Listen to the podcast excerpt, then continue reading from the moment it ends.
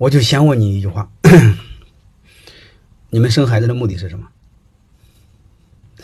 你养孩子的目的是什么？啊，然后你把它想明白。还有一个，你教育孩子的目的是什么？我们永远要知道，我们教育是干什么？嗯，教育家长只有一个逻辑，让孩子这辈子最幸福、最快乐，啊，不是传宗接代，更不是养儿防老。那样的话，你的动机是自私的。佛家讲，起心动念不纯，结果就是不好。就像我们开医院，就像我们开学校，如果他把挣钱放第一位，这事儿就毁了。好吧？企业是可以挣钱第一位，但是严格意义上做企业也不是挣钱第一位，也是客户第一位，都一个逻辑，只不过是学校和医院更苛刻一些。是啊，如果我们要养儿防老的话，是是一种生意，是一种交易，是赤裸裸的商业交易，这个肯定不可以的，好吧？我们从最基本上动机去讲，这是不可以的。如果你动机是错的，后边全错。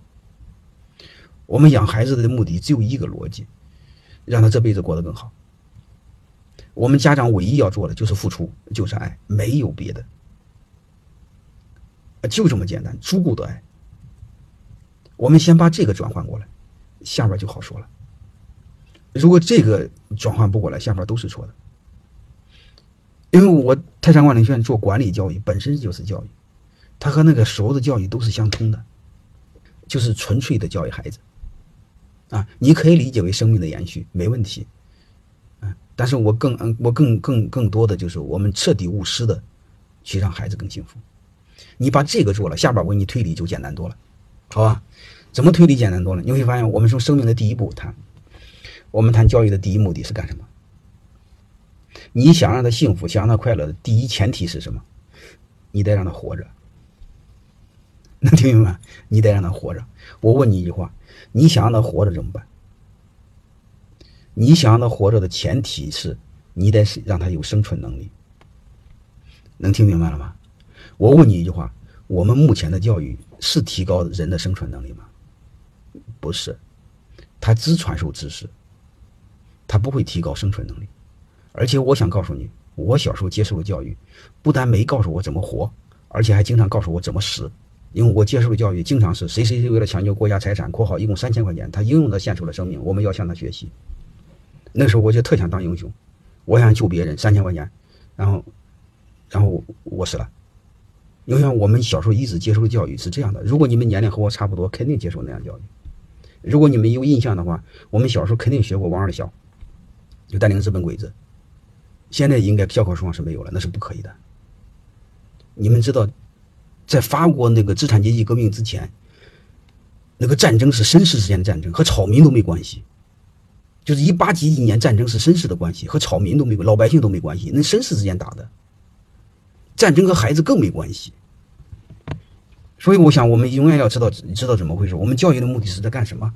教育目的首先第一目的让他活着，先让他有生存能力。生存能力就是学会保护自己，还有一个学会干什么？学会照顾自己。特别是面对风险的时候，学会保护自己，照顾自己。呃，那那这是我们要基本知道的地儿，知道的事儿。哦，那个那个，刚才那个同学说为国捐躯，那个是不对的哈，那个是不对的，那个逻辑是错的。我问你一句话：打仗的目的是为了什么？是保护老百姓的，是保护妇女儿童的。如果打仗的目的让妇女儿童去献身，这事儿就毁了，失去打仗的目的。好吧，那是成人的游戏，你不死让孩子死干什么？好吧，我们永远要明白这个逻辑。所以，我们教育的第一目的就是让孩子有有有照顾自己的能力，啊，防范风险的能力，这是第一的。所以我儿子上学的时候，我从来没要求过考过考过一百分，我永远要求六十分就行了。啊，他的任务就是玩，就是开心，啊，没有别的要求。然后结果他要面子，还经常考一百分。然后让我很恼火。现在不叫一百分，现在叫 A、B、C。啊，我一般让他考 C，他非要考 A。然后有有一次终于考了个 C，大概小学二年级的时候，我一开心就奖励他两百块钱。嗯，但对小孩来说两百块钱是很大很大的。然后他就憋不住到处炫耀。嗯，结果第二天回来他告诉我说他班同学都想请我当爹。所以你管他干什么？他开心玩不就行了吗？然后一会儿给你讲结果，我两个孩子啊。一个是在美国读读的大学，很好的大学。一个我儿子初二开始写书，现在高二书马上出版。嗯，我你你你可以很功利的用结果来衡量，但是我不愿意跟你们谈结果，好吧？然后我再用另外一个给你们谈，你们一定知道，在二十年前，新疆克拉玛依那场大火，一把火烧死了三百二十个孩子。如果你们年龄在三十岁以上，你们一定知道这个事儿。那帮孩子，那帮孩子临死几之前听到的最后一句话是什么话？让领导先走。如果你们看动物的话，有一群鸭子，野鸭子过马路，那头目们还在拦路汽车，让小鸭子过去。我们人类就堕落到这种程度。我们再分析一下，我问你一句话：这帮孩子临死前听到的一句话是让领导先走。那我问你一句话：是谁说的让领导先走？是老师说的。然后我再问你一句话：是谁让孩子听老师的话的？是家长。你告诉我，这孩子为什么死了？能听懂了吗？是老师，是家长说让孩子听老师的话，然后老师说让领导先走。然后家长的孩子死了，我问你一句话：原因是谁的？原因是谁的？啊，所以你会发现，孩子死掉的原因，首先罪魁祸首是家长，然后是老师，然后是领导。所以在我眼里，没有一个好鸟。所以我们首先要搞明白，我们教育孩子是干什么？教育孩子首先是不听家长的。但是我们第一教育孩子，先听家长的，其二听老师的。我不是这么教育孩子的。你比如我问我儿子，我说儿子在学校听谁的？他说听老师的。我说你在家听谁的？他听你的。我说我说的都对吗？他说不一定。我说不一定，为什么听我的？他说是啊。我说你老师说的都对吗？他说也不一定。我说那你为什么听老师的呢？他说对呀。你会发现我很小就开始启蒙我的儿子，要听谁的？自己判断，该听听，不该听不听。当你的生命受到威威胁的时候，你什么都可以干，你只要别伤害别人生命，你把你学校烧了都行。这是最基本的逻辑。我不知道各位你们在家里干过这事没有？所以我从小就给他谈一个东西：你认为该听的听，不该听的不听。你有自己的思考。教育的本质不是顺从，教育的本质是思考。我们教育的本质不是培养奴才，我们教育本质是培养一个人。是这是这回事吧？嗯。然后我儿子就经常发现老师讲的有问题，然后就想给老师提意见，结果很郁闷，告诉我，我就问他为什么，他说不敢提。嗯，我说那联合几个同学不就行吗？哎，他就很开心，那小孩好忽悠啊。就是第二天又耷拉脑袋回来了。我说给老师提意见了吗？他说没有。我说为什么呢？他说没有人和我联合的，然后就郁闷的要死。啊，然后最后大概小学四年级的时候，我带他出来旅游。然后我就让他选择，我说儿子你自己选择，回回去国内上学，还有一个出来上学自己选择。然后那时候他自己选择出来上学，所以他小学六年级没上完出来的。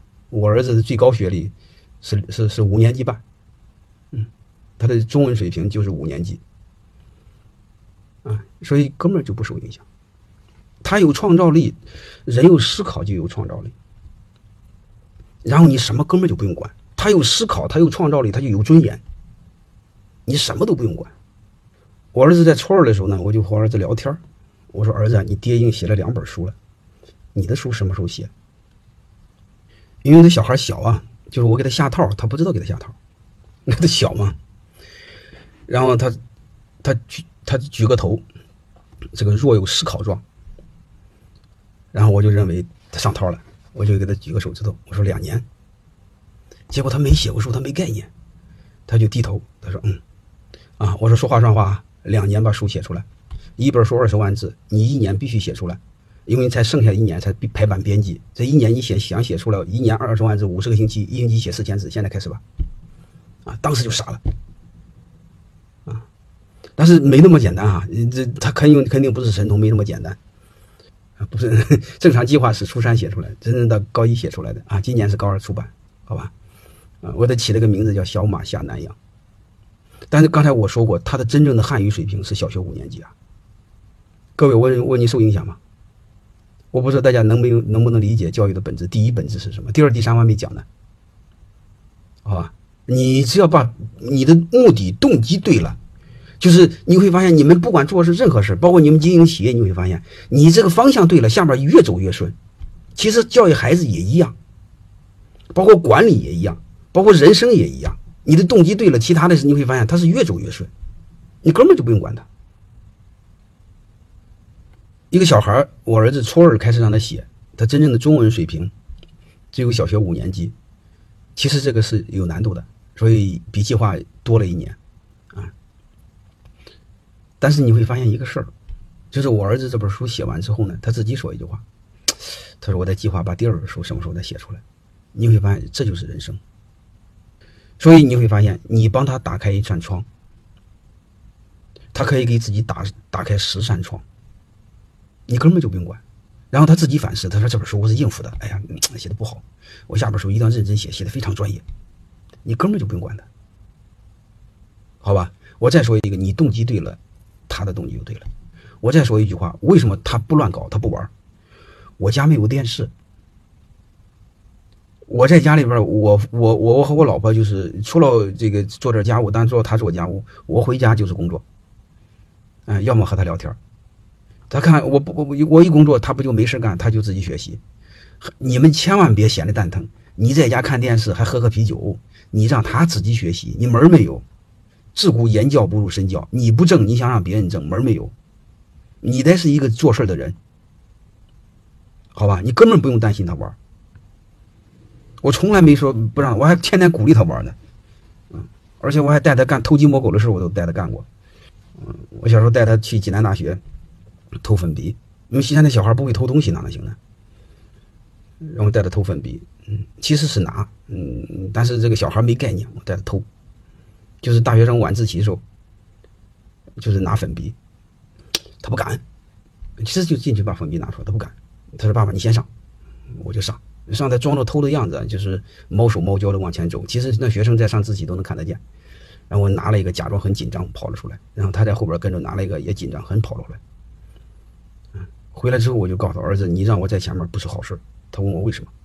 他说：“你我在前面，你在后边，真有人追山狼，先逮谁？”当时我儿子脸就吓白了。他说：“下次偷我得在前头。”那是这样的。啊，虽然我不是培养他做小偷，我是让他对人生有体验，现在印象非常深刻。啊，我更再想多说一句话：孩子的教育不是背出来的，是体验出来的。啊，好吧，就这么简单。所以现在印象非常深刻。啊，当然很多搞笑的事啊，有机会我给你讲我儿子和鸟的事因为他想探险，那时候小时候喜欢探险，看那个什么那个探险片什么贝克贝爷那个探险片想当探险家。我说探险家你得先喝尿啊，啊，有机会给你们讲这个好吧？然后我下边讲另外两个教育的目的，好吧？我是要按这个教育目的来的。第一个教育目的就是一个让他活着，就是学会躲避风险，学会照顾自己。你会发现，我基本上是按照我的教育第一目的：活着，学会照顾自己，学会保护自己。能听明白了吗？就这么简单。然后剩下是什么呢？剩下就是有尊严的活着，就是活的别像奴才。为什么我做小而美？你能听明白这意思了吗？因为小而美和我的尊严产生冲突的时候，我肯定先显尊严。就是我做很大的时候，我要丧失一部分尊严，我肯定不干。你比如我泰山广学院怎么着在山东省数一数二，在这个基础上再做大相对容易一点吧，是吧？但是如何我的尊严产生冲突，我是不干的。所以第二个活着的目的是什么？有尊严的活着。泰山广学院就这么，我为什么小而美？因为我这一辈子，我得是个人吧？人生这么短，他妈不能像狗一样活一辈子吧？是吧？这是最简单的一个事但是你会发现，没有思考，你是不知道什么叫尊严的。再剩下是什么？有意义的活着，怎么有意义的活着？因为孩子的存在，让这个社会变得更美好。你让孩子只要有理想，有更远的追求去驱动他，他这辈子放心好了，他一定不会办坏事。所以我很小我就忽悠我儿子。前两年不是乔布斯那个事很火吗？我经常问我你的理想是什么？我儿子最出头的就是我问他理想是什么，啊，出头的要命，啊，然后当时小被我上套了，我我说你得改变世界，你乔布斯的理想不是改变世界吗？对小孩来说，你让他改变世界是很痛苦的事儿。小孩他又不会撒谎，他认为是真的，所以他就认为这事很难，干不了，嗯，然后经常抗议说做你的儿子太难了。后来呢，现在这个年龄段了，我就和他妥协了一下。我给他商量商量，他又写完书之后有很多想法，因为今他就毕竟是接受了两个国家的教育，有想法，改目标了，改什么目标？想改变中国的教育，那你会发现，他用这个当人生理想。各位，问你一句话，他会乱搞吗？他会不学习吗？他会没思考吗？你根本就不用管他。嗯，教育本质一二三，大家记住了吗？活着，有尊严的活着，然后是有意义的活着。因为人一旦尝试给别人做点什么时候，你根本就不用管他，他这辈子肯定不会郁闷，也不会抑郁，更不会自杀。那刚才一个同学谈到马斯洛的定律，是的，是是这样的。你是一开始把他最高的那个点给他拔起来了，你根本就不用拔，你这辈子根本就不用他他会做狗腿子。我很早就说过一个事我儿子哪怕是当个工人，他只要有尊严，我就愿意。他有多少钱，我根本就不在意。人这辈子，你想想，不能有点尊严，不是没意思。你这辈子活着干什么？他学校给我谈的就是该玩的玩够了，嗯，很没意思，就想学习，就这么简单。他自己说的。前两天非要拍一部电影，他是编辑加导演。你要知道，他整合资源，对对这些孩子来说很难摆弄的。你也根本就不啰啰他，郁闷的要命。为什么？也不听他的，老是拖，呃，就是老是拖工期，他还得求别人，很难吗？反正我不管他，他干什么我都愿意干。后来自己给我说了一句人话，他说：“爸爸，我突然发现学习是最轻松的事能听明白这意思吧？所以你说你让乱搞就好了，哥们就不用管他。